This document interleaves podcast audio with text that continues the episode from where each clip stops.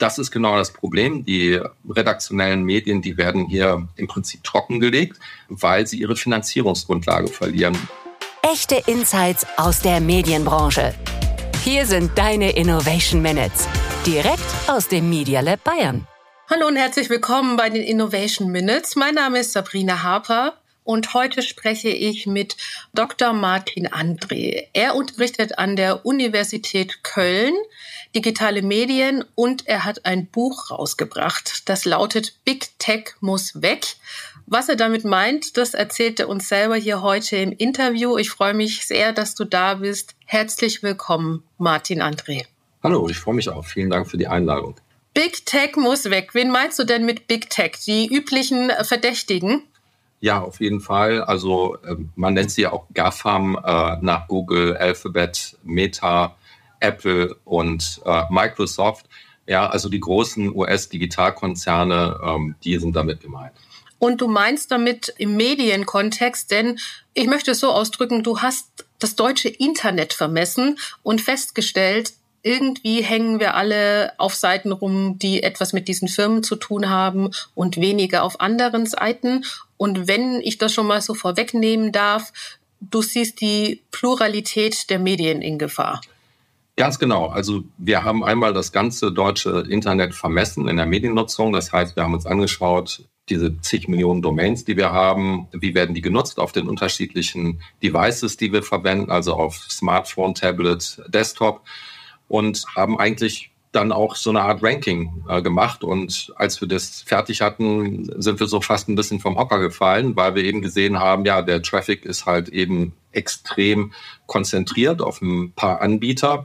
Und dagegen geht eigentlich der Rest fast leer aus. Und deswegen stelle ich das ja auch auf meinen Präsentationen immer sehr plakativ dar, dass man eben ganz am Anfang hat man diese großen Monopole und äh, dann hat man eigentlich ein ja, riesengroßen Friedhof, in dem nicht mehr so viel passiert. Aber ich könnte doch einfach als Nutzer auf andere Seiten gehen. Das ist genau die Fata Morgana, weil das ist ja erstmal auch richtig. Und übrigens war das auch das Versprechen eines ganz großen Bestsellers äh, aus dem Jahr 2006 von Chris Anderson, The Long Tail. Denn äh, es ist ja erstmal völlig offensichtlich, und das, das ist übrigens das Gefährliche, dass wir das denken, weil wenn wir schauen, wie die Medien ersetzt werden, ja, schauen wir uns das an. Wir haben, keine Ahnung, ein paar hundert, vielleicht tausend Tageszeitungen, aber wir haben Zehntausende, vielleicht Hunderttausende von Blogs draußen oder wir haben vielleicht ein paar hundert Kanäle im Fernsehen, aber wir haben zigtausend Kanäle auf YouTube. Das heißt, wir würden erstmal denken, hey, ist doch total cool, ähm, die Digitalisierung, die bringt uns Vielfalt, die bringt uns mehr Angebot. Und das stimmt auf der Angebotsseite. Das heißt, gibt auch diese Millionen Domains, die wir ja auch vermessen haben. Das Problem ist nur, dass da kaum jemand drauf ist. Und jetzt kommt eben der springende Punkt. Äh, das ist einfach so, weil die Big Tech-Konzerne es geschafft haben, diesen freien Wettbewerb weitgehend auszuschalten. Das heißt, die Kleinen haben eigentlich gar, gar keine realistische Chance mehr, gegen die großen Plattformen überhaupt anzutreten und damit zu halten. Und das ist genau das Problem, was ich eben auch behandle. Ich habe dein Buch gelesen und ich glaube, wir müssen klar machen, was die Kleinen bedeutet. Die Kleinen bedeutet nämlich nicht so, wie du und ich jetzt hier äh, in diesem Podcast-Studio sitzen, sondern die Kleinen sind eigentlich auch recht große. Ganz genau. Ich zeige das natürlich in meinen Präsentationen immer, indem ich äh, durch unterschiedliche Märkte gehe und dann immer zeige, das sind die Best of the Best. Das wären dann zum Beispiel die großen Angebote der Medienhäuser, ob das jetzt Bild.de ist oder ob das jetzt Spiegel.de ist. Also da würde ich eben mal sagen, auch schon die haben keine Chance. Oder schauen wir uns eben die Blogger an. Wir haben also hunderte von unabhängigen äh, Webseiten zusammengefasst, haben uns angeschaut, was sind da die größten Präsenzen. Wir finden überhaupt nur fünf Blogs in Deutschland, die eine Netto-Reichweite über ein Prozent haben.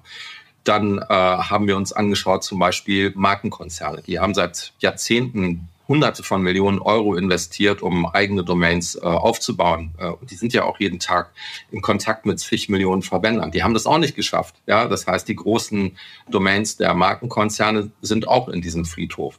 Ja, die Angebote des öffentlich-rechtlichen Rundfunks, die können ja auch nicht mithalten. Und ich könnte jetzt weitergehen. Die großen Digitalgründungen in Deutschland, die können da nicht mithalten.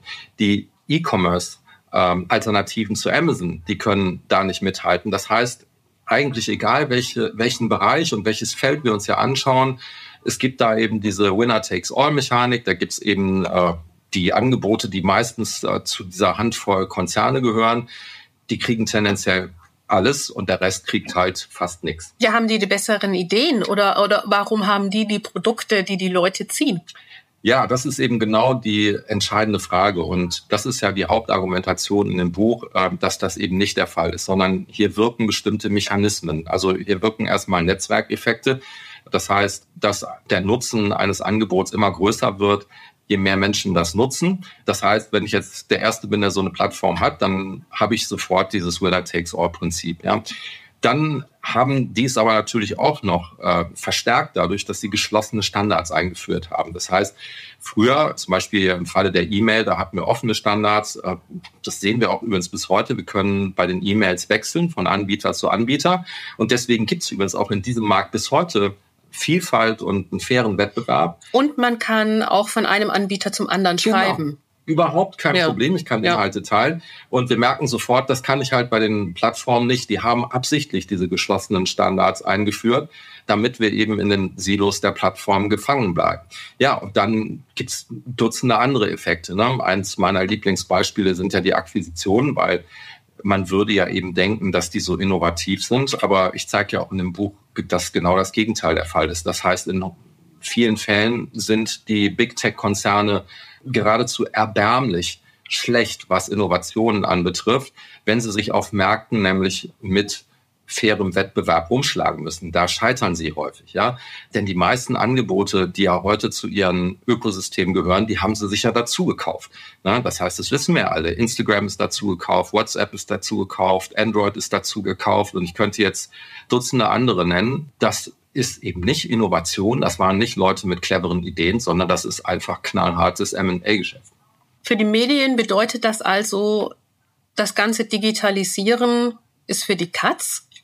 es ist nicht für die Katz, aber es ist so, dass die Angebote der Medienhäuser hier natürlich in einem Wettkampf stehen, bei dem sie immer massiv benachteiligt sind. Ich zeige das in meinen Präsentationen auch immer mit so einem 100-Meter-Lauf, wo ich sage, stellt euch vor, eure Wettbewerber, die dürfen schon auf Meter 80 oder 90 ähm, äh, diesen Lauf beginnen. Und deswegen fällt es ja auch allen so schwer. Und übrigens ist das auch ein Grund, weswegen ich zeige, schaut mal, das ist nicht nur äh, in der Medienbranche so, sondern es ist in, in den anderen Branchen ja genauso der Fall es redet natürlich auch niemand gerne darüber, wie schwer das ist. Aber es ist dann wieder einfacher, darüber zu reden, wenn man sieht, hey, das geht doch allen so. Wir sind gar nicht allein damit in der Medienbranche, sondern es geht den E-Commerce-Anbietern genauso, es geht den Markenartiklern genauso, es geht den Unternehmen da draußen genauso, es geht dem öffentlich-rechtlichen Rundfunk genauso. Wir sitzen ja alle im selben Boot, denn wir werden von denselben Mechanismen eigentlich um die Früchte unserer Arbeit betrogen. Ein anderer Punkt, der in deinem Buch zu tragen kommt, ist die Zeit, die man mit Medienkonsum verbringt. Also der Leser, die Leserin oder was man hört, was man sich anschaut. Und zwar ist das ja eklatant weniger als bei einer Tageszeitung zum Beispiel. Kannst du uns da äh, nochmal in die Zahlen, Daten, Fakten mitnehmen, damit wir das alle irgendwie nochmal so präsent haben, wie damals ich, als ich dieses Buch gelesen habe und ja, mir dachte, oh Gott. Ja, also entscheidend ist übrigens immer die Nutzungsdauer. Deswegen ist es so irreführend, wenn wir uns auf Analysen verlassen, wo es um Reichweiten geht, weil man hat halt schnell tolle Reichweiten, 40, 50 Prozent äh, Reichweite. Das Problem ist nur, wenn da halt äh, nur 15 Sekunden oder 30 Sekunden im Monat dahinter stehen, merkt man sofort, dass diese Reichweite eigentlich nichts bringt. Ich zeige das mal am Beispiel. Äh, Spiegel.de hatte bei unserer Messung eine Reichweite von fast 50 Prozent. Ja, das ist richtig viel aber eben nur 18 Minuten im Monat. Das ist eben sehr, sehr wenig. Und da merken wir schon dran, wie gering äh, dieser Nachrichtenkonsum ist. So, jetzt muss ich aber auch fairerweise sagen, ja, es ist richtig, dass wir zum Beispiel früher Zeitungen viel länger gelesen haben. Deswegen stehen da diese 38 Minuten im Raum. Man muss da aber auch ein bisschen vorsichtig sein, weil das natürlich Befragungsergebnisse sind. Äh, ob das jetzt 20 oder 30 Minuten sind dann in Wirklichkeit, das sei dahingestellt, aber wir merken sofort, dass halt die Nutzungsintensität eine ganz andere ist. Also wir müssen nochmal, glaube ich, darauf zurückgehen, auf dein Beispiel mit Spiegel. Du sagst es so locker daher mit 18 Minuten im Monat. Also ein Monat hat 30 Tage. Das muss man sich nochmal auf der Zunge zergehen lassen, was das für genau, den Tag bedeutet. Ist, ja, ja, das sind äh, 30 Sekunden am Tag im Prinzip. Und vor allem hier sind ja auch nur die Menschen mitgezählt, die Spiegel.de überhaupt nutzen. Das heißt, die 50 Prozent, die es nicht nutzen, sind ja in diesen 18 Minuten gar nicht enthalten. Jetzt werden aber bestimmt einige sagen, ich war auch auf spiegel.de. Ich war da doch nicht nur 30 Sekunden. Ich habe da schon einen ganzen Artikel gelesen und das hat länger als 30 Sekunden gedauert. Das ist eben das Schöne an Wissenschaft. Ja, das würden wir ja beim Klimawandel auch zurückweisen. Wir würden ja auch nicht sagen, äh, das ist okay, wenn jemand sagt, hey, ich war vor zwei Wochen noch in der Arktis und äh, es war alles ganz weiß und ich habe auch zwei Eisbären gesehen. Sondern das ist ja eben das Sinnvolle an Wissenschaft, dass wir eben nicht uns einzelne Anekdoten anschauen, sondern dass wir hier eine ganzheitliche Messung vornehmen und dass in dieser ganzheitlichen Messung natürlich auch mit derselben Methode alle Angebote verglichen werden können. Und da ist äh, die Faktenlage eigentlich eindeutig. Und deswegen versuche ich auch immer, die Anekdoten so zurückzuweisen, weil Helmut Schmidt ist auch uralt geworden und das zeigt eben leider nicht, dass Rauchen nicht gesundheitsschädlich ist. Wenn ich das jetzt nochmal zusammenfasse, über was wir gesprochen haben, dann ist das ja zum einen eben dieser Netzwerkeffekt und dass man eben bei sehr großen Konzernen sehr oft absteigt im übertragenen Sinne. Und äh, das andere ist quasi dieser Zeitreichweitenfaktor, der oft zu Missverständnissen führt. So, jetzt sitze ich da und denke mir, für was mache ich denn das alles? Also was soll ich denn jetzt machen als Medienhaus?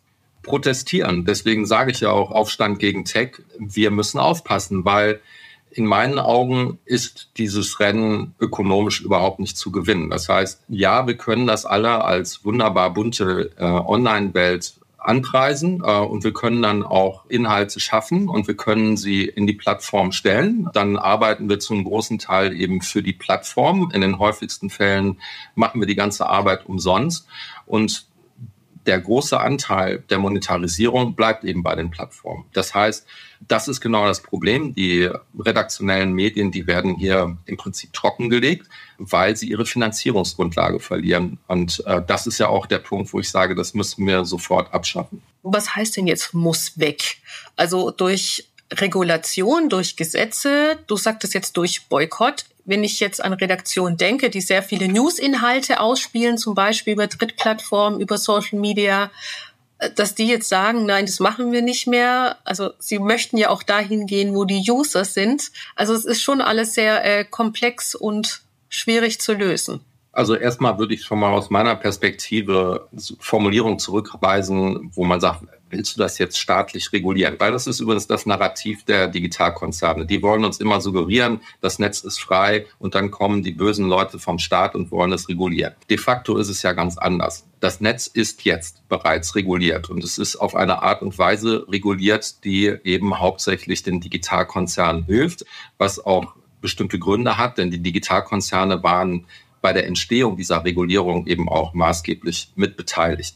Ja, das heißt, es ist wenn ich das mal so sage, eine feudalistische Regulierung, die wir momentan haben. Und deswegen sage ich, wir sollten diese feudalistische Regulierung, die momentan hauptsächlich den Digitalkonzernen hilft, komplett abschaffen. Wir sollten sie durch eine freie und offene Regulierung ersetzen, die es auch anderen Unternehmen und nicht nur den Big Tech Playern ermöglicht, ein Auskommen mit ihren Angeboten zu finden.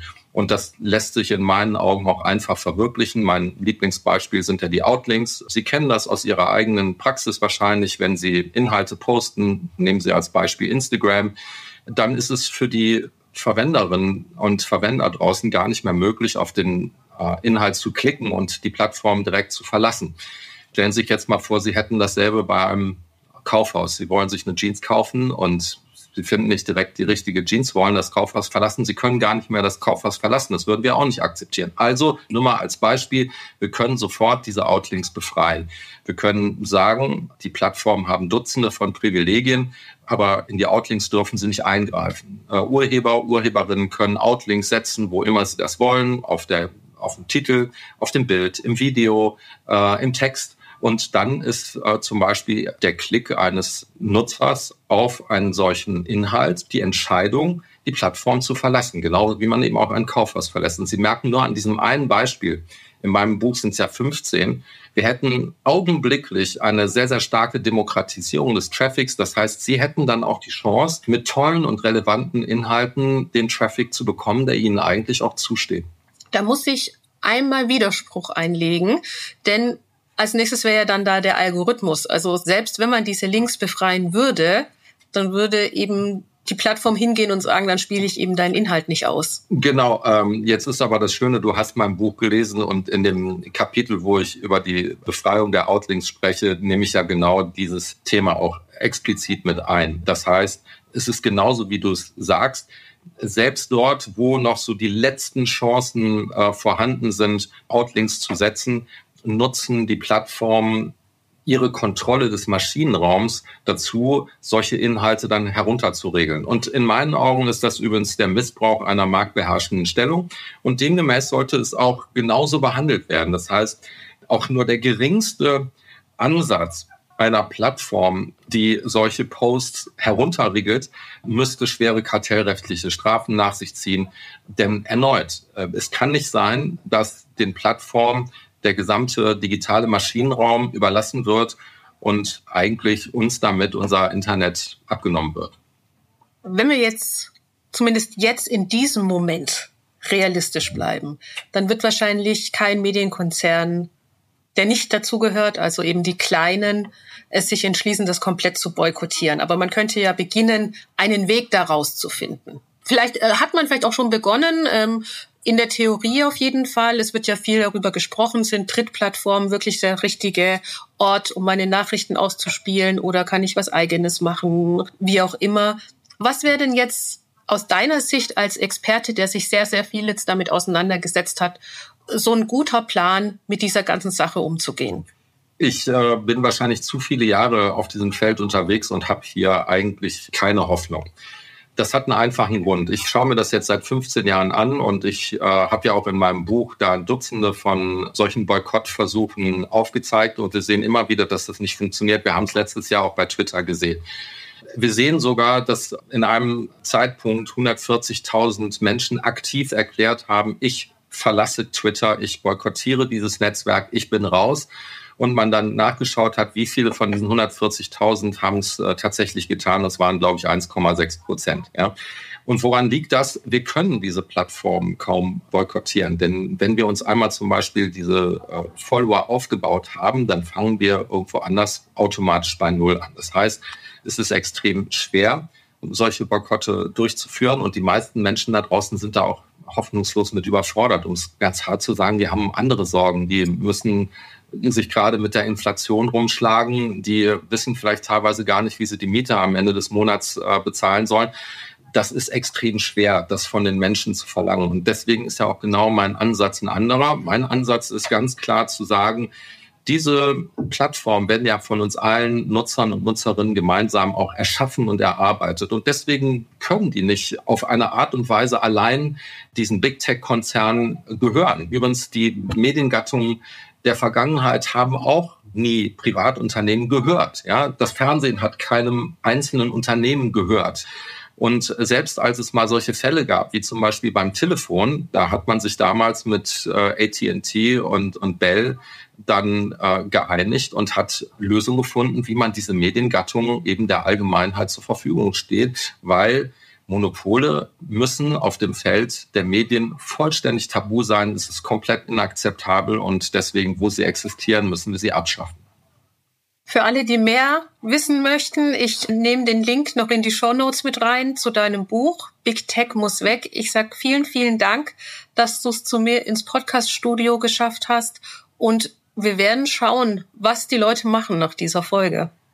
Absolut. Und ich hoffe natürlich, dass das irgendwann passiert. Ne? Wir werden sie stoppen. Also du hast es gehört. Wie viel Zeit verbringst du eigentlich so auf Medienplattformen im Internet? Den Link packe ich von Dr. Martin André und seinem Buch nochmal in die Show Notes. Ich glaube, nach dieser Folge haben wir einiges zum Nachdenken. Falls du eine Idee hast, wie man mit dieser Thematik umgehen kann, dann schreibe uns doch einfach eine Mail oder schreibt mir auf LinkedIn. Ich freue mich immer von euch zu hören. Mein Name ist Sabrina Hafer. Das war's mit dieser Folge der Innovation Minutes. Das waren deine Innovation Minutes. Direkt aus dem Media Lab Bayern. Du willst mehr? Dann besuche uns auf media-lab.de und starte dein eigenes Projekt. Last but not least. Dieser Podcast ist möglich, weil wir tolle Unterstützer und Unterstützerinnen haben. Besonderer Dank geht an die Staatskanzlei Bayern, die Bayerische Landeszentrale für neue Medien BLM und natürlich an meine Kollegen und Kolleginnen in der Medien Bayern.